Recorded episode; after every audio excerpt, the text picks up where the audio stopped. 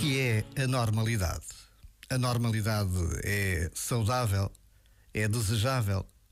Havemos de nos questionar se tornamos norma o que era apenas um hábito.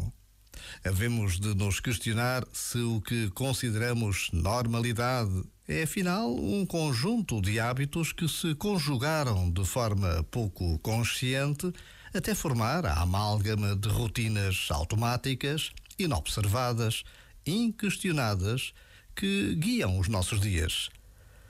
Havemos de nos perguntar se, por falta de questionamento, adormecemos na condução da nossa vida. Já agora, vale a pena pensar nisto.